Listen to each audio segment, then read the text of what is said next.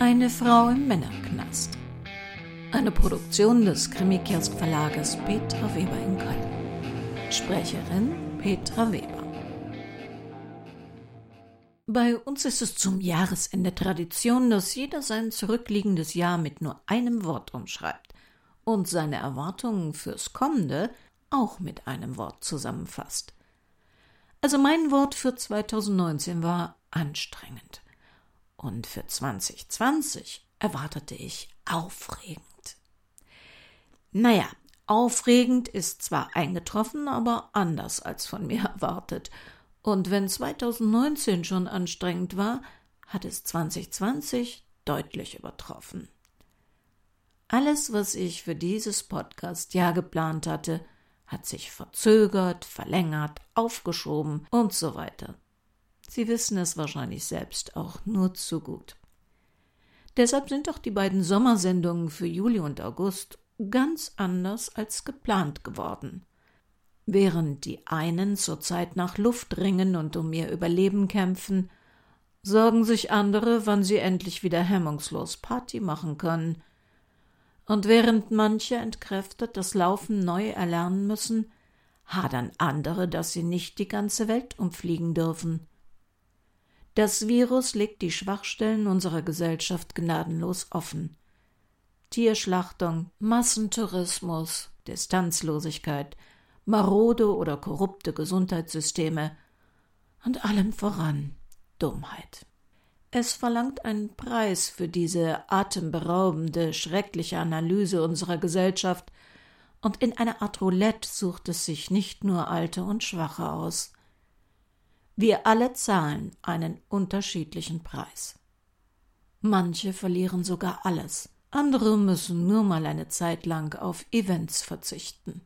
Was vermissen Sie? Den Besuch bei Angehörigen, die Umarmung von Freunden oder das unbeschwerte Einkaufen im Supermarkt, das wir doch für so selbstverständlich hielten. Neben vielen anderen Dingen vermisse ich zurzeit Überraschende Gespräche mit Fremden. Ich bin eine von denen, die an der Kasse im Kaufhaus, am Hundestrand, in der Schlange beim Bäcker oder beim Ausfüllen des Lottoscheins gerne mit fremden Menschen redet. Mich interessieren ihre Geschichten. Und weil sie wissen, dass wir uns wahrscheinlich nie wiedersehen, geben sie oft preis, was manchmal selbst ihre Freunde nicht von ihnen wissen aber schreiend mit Schutzmaske oder Face Shield. Bei einer solchen Gelegenheit habe ich letztes Jahr eine junge Frau kennengelernt, die mir zufällig und beiläufig von ihrem ehemaligen ungewöhnlichen True Crime Beruf erzählt hat. Dieser Beruf bringt es mit sich, dass sie anonym bleiben möchte. Deshalb werden Sie erstmals im Krimi-Kiosk-Podcast den Namen meiner Gesprächspartnerin nicht erfahren.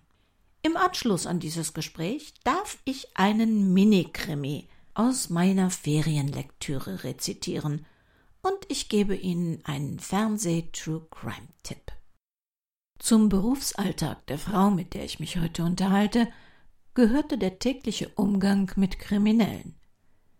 Sie arbeitete als Justizvollzugsbeamtin in einem Männergefängnis. Inzwischen habe ich durch Gespräche mit anderen Mitarbeitern aus JVA gelernt, dass es keine gute Idee ist, potenziellen Kriminellen Anhaltspunkte über die Identität von Justizvollzugsbeamten und deren Familien zu geben. Das bringt mich gleich zur ersten Frage. Wie wird man denn im Gefängnis als Schließerin überhaupt von Kollegen und Insassen angeredet? Hat man eine Nummer oder ist man ein Hey, Frau Schließerin? Wie funktioniert das im Alltag? Die Bediensteten werden von den Gefangenen in der Regel mit Nachnamen angesprochen. Sollten sie diese einmal vergessen, reicht auch ein Frau oder Herr Beamter. Da in der Regel leider immer nur ein Bediensteter auf der Abteilung ist während einer Schicht, kommt es da auch selten zu Verwechslung. Die Kollegen untereinander sprechen sich auch zunächst, wenn man neu ist, mit Nachnamen an, was dann irgendwann in Vornamen übergeht. Wie sind Sie überhaupt auf so einen Beruf gekommen? Wird man eines Morgens wach und denkt, ach, jetzt werde ich Justizvollzugsbeamtin? Das war ein ganz großer Zufall. Ich habe gar nicht nach einem neuen Job gesucht. Ich war recht zufrieden in meinem alten Beruf und habe dann aber zufällig gehört, dass in der JVA, in der ich dann tätig war, Leute gesucht werden. Dann habe ich mich beworben, das Auswahlverfahren dann in allen Stufen durchlaufen und bewältigt. Und so bin ich dann in dieser JVA gelandet. Was gehört zu den Aufgaben einer Justizvollzugsbeamtin in einem Männergefängnis? Die Aufgaben eines Justizvollzugsbeamten stützen sich auf die drei Säulen des Beaufsichtigen, Betreuen und Versorgens. Das meiste davon passiert dann auf der Abteilung und wird vom Abteilungsbediensteten erledigt. Dieser arbeitet dann auch sehr eng mit den einzelnen Diensten in der JVA zusammen, wie der psychologische Dienst, der Krankenpflegedienst, pädagogischer Dienst und die Seelsorge. Die Hauptaufgabe besteht eigentlich darin, den Tagesablauf zu überwachen. Darunter fällt dann zum Beispiel die tägliche Kostausgabe zu den jeweiligen Tageszeiten, die Postkontrolle, ob eingehende oder ausgehende Post, die Haftraumkontrollen, die unregelmäßig stattfinden, die Vorführungen zu den einzelnen Bereichen wie Krankenpflegedienst oder so. Dann muss die tägliche Freistunde abgehalten werden. Da befinden sich dann immer zwei Abteilungen auf dem Freistundenhof und werden dann von den beiden jeweiligen Abteilungsbediensteten beaufsichtigt. Bei gutem Wetter hat man dann die Aufgabe, teilweise bis zu 100 Gefangene zu beaufsichtigen. Ui, Warum sind Sie nicht in einen Frauenknast gegangen? Der Grund, weswegen ich in einer JVA für Männer gearbeitet habe, lag ganz einfach daran, dass die JVA nur Männer inhaftiert hat. Werden Kriminelle, die leichte Vergehen begangen haben, mit Straftätern schwerer Verbrechen gemeinsam untergebracht? In Deutschland wird unterschieden zwischen der Haftanstalt für Kurz- und Ersatzfreiheitsstrafen. Die Kurzstrafen gehen bis 30 Monate und die Langzeitstrafen. Dann gibt es natürlich noch die Untersuchungshaftanstalten und dort tatsächlich kommt alles zusammen, was man sich vorstellen kann. Da kann dann auch ein Inhaftierter mit Körperverletzungsdelikten mit einem Gefangenen zusammensitzen, der meinetwegen jemanden umgebracht hat. Ganz ehrlich, ist der Beruf nicht gefährlich? So als Frau unter Männern, die auf Jahre hinweg vielleicht keinen weiblichen Kontakt haben können? Gab es schon mal Situationen, in denen Sie Angst gehabt haben? Obwohl es sicher die ein oder andere brenzlige Situation in meinem Berufsalltag gab, hatte ich nie irgendwann das Gefühl, wirklich in Gefahr gewesen zu sein.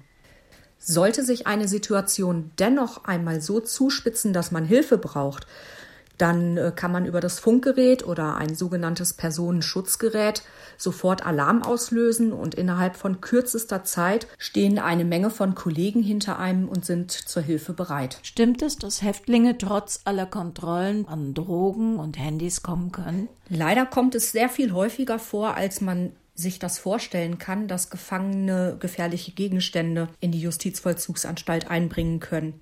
Darunter fallen dann Handys, Geld, Drogen, Waffen. Da die Inhaftierten 24 Stunden Zeit haben, sich irgendwelche Sachen zu überlegen, wie sie die Gegenstände in die JVA bringen können, kommt man diesen tatsächlich sehr oft nur durch Zufall auf die Schliche.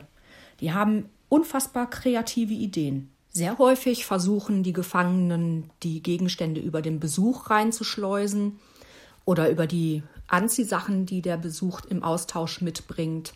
Dann gibt es noch die Möglichkeit, dass die Gefangenen dreimal im Jahr ein Paket bekommen, einmal zum Geburtstag, zu Weihnachten oder halt ein selbstgewählter Termin. In diesen Paketen findet man dann relativ häufig irgendwelche Gegenstände, die aber durch die ziemlich zuverlässigen Kontrollen oft entdeckt werden.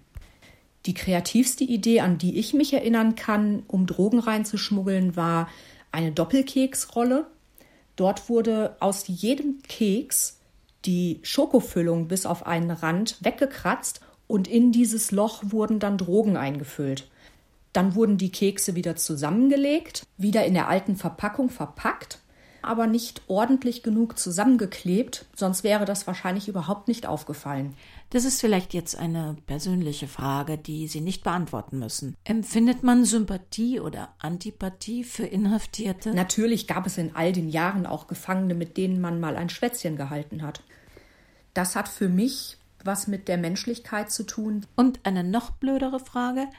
Viele Paare finden sich ja am Arbeitsplatz. Ist es jemals vorgekommen, dass sich eine Beamtin auch in einen Insassen verliebt hat? Dort, wo die passenden Geschlechter zusammenkommen, ist es durchaus menschlich, sich zu verlieben. Ich persönlich kann es überhaupt nicht nachvollziehen, aber es ist passiert. Ich habe es tatsächlich auch selbst miterlebt.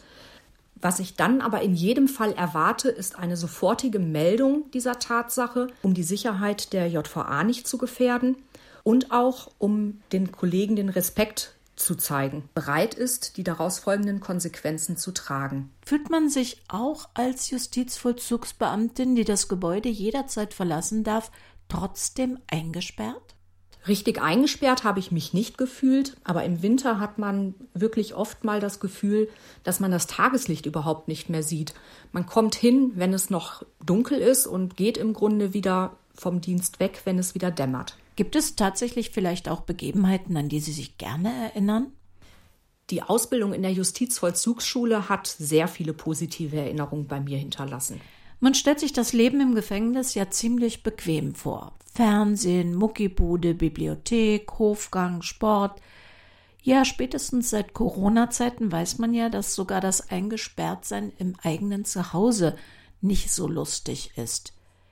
Ist das Gefängnis wirklich so bequem für die Inhaftierten, wie es in einigen Krimis dargestellt wird? Für viele Gefangene wird es wahrscheinlich schon eine große Annehmlichkeit sein, dass sie ein Bett haben, drei Mahlzeiten pro Tag. Dann haben sie eventuell die Möglichkeit, ein Leihgerät zu bekommen. Dann können sie im Haftraum Fernsehen. Oft sind diese aber schnell vergeben. Dann können die Angehörigen ein Fernsehen abgeben. Ich könnte mir allerdings vorstellen, dass die Abhängigkeit von den Bediensteten viel unangenehmer ist weil sie ständig warten müssen, dass sie rausgelassen werden zu den Freizeitaktivitäten.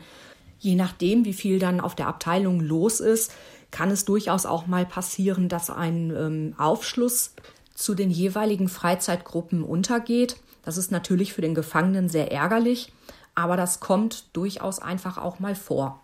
Falls jetzt eine Hörerin oder ein Hörer diesen Job interessant findet, welche Ausbildung braucht man dafür? Um sich in einer JVA zu bewerben, braucht man einen Realschulabschluss, ein Abitur oder einen Hauptschulabschluss mit abgeschlossener Berufsausbildung. Dann durchläuft man ein Auswahlverfahren mit verschiedenen Tests. Sollte man das alles überstanden haben, dann arbeitet man zunächst erstmal auf den Abteilungen in den einzelnen Bereichen und geht dann für zwei Jahre an eine Justizvollzugsschule. Dort durchläuft man dann einen Blockunterricht monateweise und dann die restliche Zeit in der JVA. Teilweise auch in anderen JVA, da auch die Jugendhaftanstalt und auch der offene Vollzug besucht werden. Was ist denn die wichtigste Eigenschaft, die man in diesem Job unbedingt mitbringen sollte? Meiner Meinung nach sind die wichtigsten Eigenschaften ein sicheres Auftreten und Menschlichkeit. Gibt es auch einen Typ Mensch, dem Sie abraten würden, eine berufliche Laufbahn im Gefängnis anzustreben? Ich würde auf jeden Fall abraten, sich zu bewerben, wenn man schnell eine kippende Stimme bekommt, wenn man schnell vor Wut anfängt zu weinen. Und genauso würde ich aber auch abraten, wenn man gerne Macht ausübt. Haben Sie jemals einen entlassenen Straftäter wieder zufällig in der Freiheit getroffen? Einen Gefangenen habe ich einmal im Supermarkt getroffen. Da stand er ein paar Leute vor mir in der Schlange an der Kasse. Es war ihm aber scheinbar sehr unangenehm. Und da ich das relativ schnell gemerkt habe, habe ich ihn auch nicht gegrüßt. Wenn ich mit den Gefangenen ein ganz normales Umgehen in der JVA hatte und ich habe sie draußen gesehen und die waren offen dafür, habe ich auch mal Hallo gesagt und gefragt, wie es denen geht. Aber das kam eigentlich gar nicht so häufig vor. Und das bringt mich zur letzten Frage. Mögen Sie eigentlich Krimis? Krimis lese ich tatsächlich mit am liebsten. Je blutiger und perfider sie geschrieben sind, desto lieber mag ich es. Vielen Dank für dieses interessante Gespräch und allen Hörern, die sich jetzt Gedanken machen, was für eine Frau hinter dieser zarten Stimme steckt, sei verraten, dass sie alles andere als ein hilfloses Mädel ist. Ich bin ja nicht so fürs extrem Blutige. Meine Leidenschaft gehört bei der Kriminalliteratur dem aussterbenden Genre guter Kurzgeschichten. Betonung liegt hier auf gut. In meiner Juli-Ferienzeit habe ich diesmal die Anthologie Voll ins Schwarze von Ralf Kramp im KBV Verlag gelesen und er hat mir gestattet, Ihnen einen Mini-Krimi aus diesem Buch vorzulesen. Die Häupter ihrer Lieben.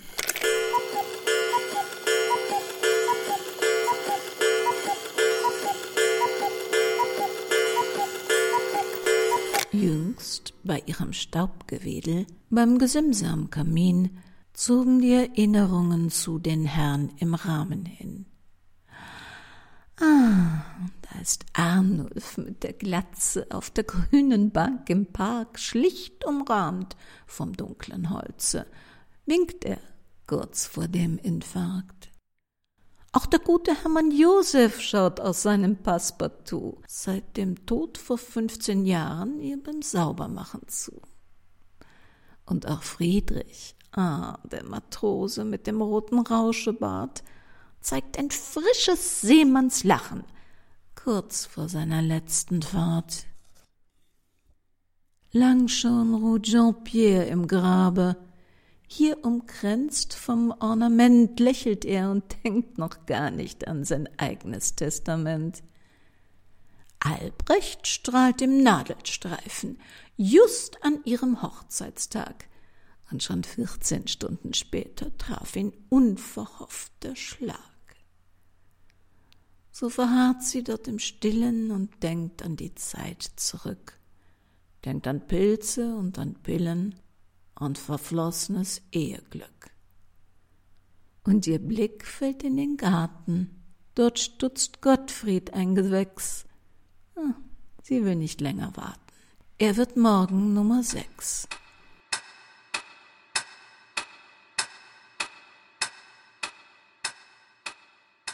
Ein großes Dankeschön an Ralf Kramp in die Eifel. Es ist eine hohe Kunst, mit wenigen Worten im Kopf ein solches Kino zu starten. Und nun zu meinem True Crime Fernsehtipp. Ich persönlich finde Geschichten, in denen Kriminalautoren in wahren Verbrechen ermitteln, besonders reizvoll.